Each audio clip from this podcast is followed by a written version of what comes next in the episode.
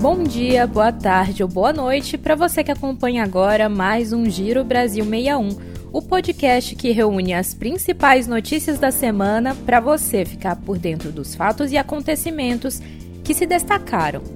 Eu sou Ana Luísa Santos. E eu sou o Fernando Alves. Estamos juntos para mais um Giro Brasil 61. Vamos juntos, Ana, vamos juntos, ouvintes. Vamos juntos em mais um giro, Fernando. Giro Brasil 61, as principais notícias da semana do portal Brasil61.com. Ministro da Fazenda anuncia medidas econômicas para tentar reduzir déficit nas contas públicas. GDF divulga lista com nomes de mais de mil presos por atos de depredação no domingo. Salário mínimo pode ser reajustado para 1.320 somente em maio. Aposentados e pensionistas têm reajuste de quase 6%. O ministro da Fazenda, Fernando Haddad, anunciou uma série de medidas econômicas para reduzir o déficit nas contas públicas previsto para 2023. A expectativa do governo é que o rombo nas contas públicas caia de 2,3% para 1% do PIB. Dentre as medidas anunciadas está o programa Litígio Zero, para facilitar o pagamento de impostos pendentes de pessoas físicas e pequenas empresas. Na entrevista coletiva, Haddad não garantiu o aumento do salário mínimo e afirmou que nova prorrogação da desoneração da gasolina depende da avaliação de Lula. E continuando no assunto economia, é possível que o reajuste do salário mínimo de 2023 para R$ 1.320 só entre em vigor em maio. Isso porque, com o aumento da estimativa de gastos com a Previdência Social e outros benefícios, os números precisam ser revistos de acordo com a equipe econômica do governo. Pois é, Ana. Aposentados e pensionistas do INSS que ganham acima do salário mínimo devem ter reajuste de 5,93% em seus benefícios este ano. Com isso, o teto da Previdência Social deve ser reajustado dos atuais R$ 7.087,22 para R$ 7.507,49. No caso dos aposentados que recebem mais que o piso, é necessário que o Ministério da Previdência publique uma portaria para oficializar o reajuste dos benefícios no Diário Oficial da União.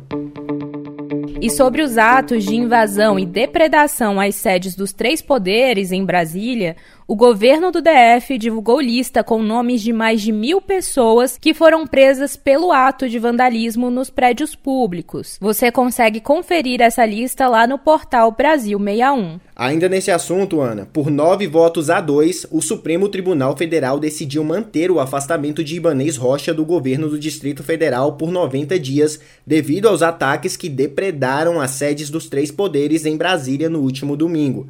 Estimativas preliminares apontam prejuízo superior a 15,5 milhões causado pelos atos de vandalismo. E o STF votou também por manter a determinação de prisão preventiva do ex-secretário de Segurança do DF, Anderson Torres, e do ex-comandante da PM, Fábio Augusto Vieira. O Brasil 61 conversou sobre o assunto com Paulo Henrique Custódio, advogado especialista em direito administrativo. E o inciso 6 desse artigo 319 estabelece que pode haver a suspensão do exercício de função pública quando houver justo receio de sua utilização para a prática de infrações penais. Importante destacar que esse prazo inicial de 90 dias, teoricamente, pode ser prorrogado, uma vez que a legislação não estabelece um período limitado para esse afastamento, para essa medida cautelar. E visando facilitar o processo de identificação, foi sancionada a lei que estabelece o CPF como número único e suficiente para a identificação do cidadão nos bancos de dados de serviços públicos.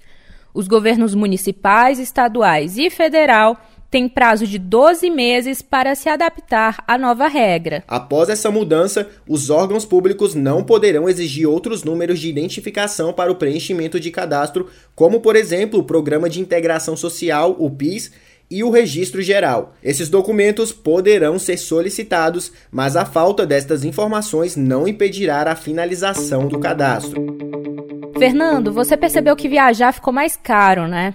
E algum dos motivos para a alteração do preço das passagens aéreas foi a alta nos preços dos combustíveis no mundo todo, além, é claro, de questões inflacionárias, o que afetou todo o mercado e não apenas companhias aéreas. Mas você sabia, Ana, que tem gente encarando os gastos com as viagens como investimento? Pois é. As pessoas estão vendo a viagem como investimento pessoal, um investimento no descanso. Lá no portal Brasil 61, a gente conta mais sobre isso. Descanso é bom mesmo e por isso vamos encerrando por aqui o primeiro Giro Brasil 61 do ano. Boa semana, pessoal, e até sexta-feira que vem. Que 2023 seja um ano melhor para todos nós. Vamos juntos, pessoal, até a próxima sexta. Você ouviu Giro Brasil 61, as principais notícias da semana do portal Brasil61.com.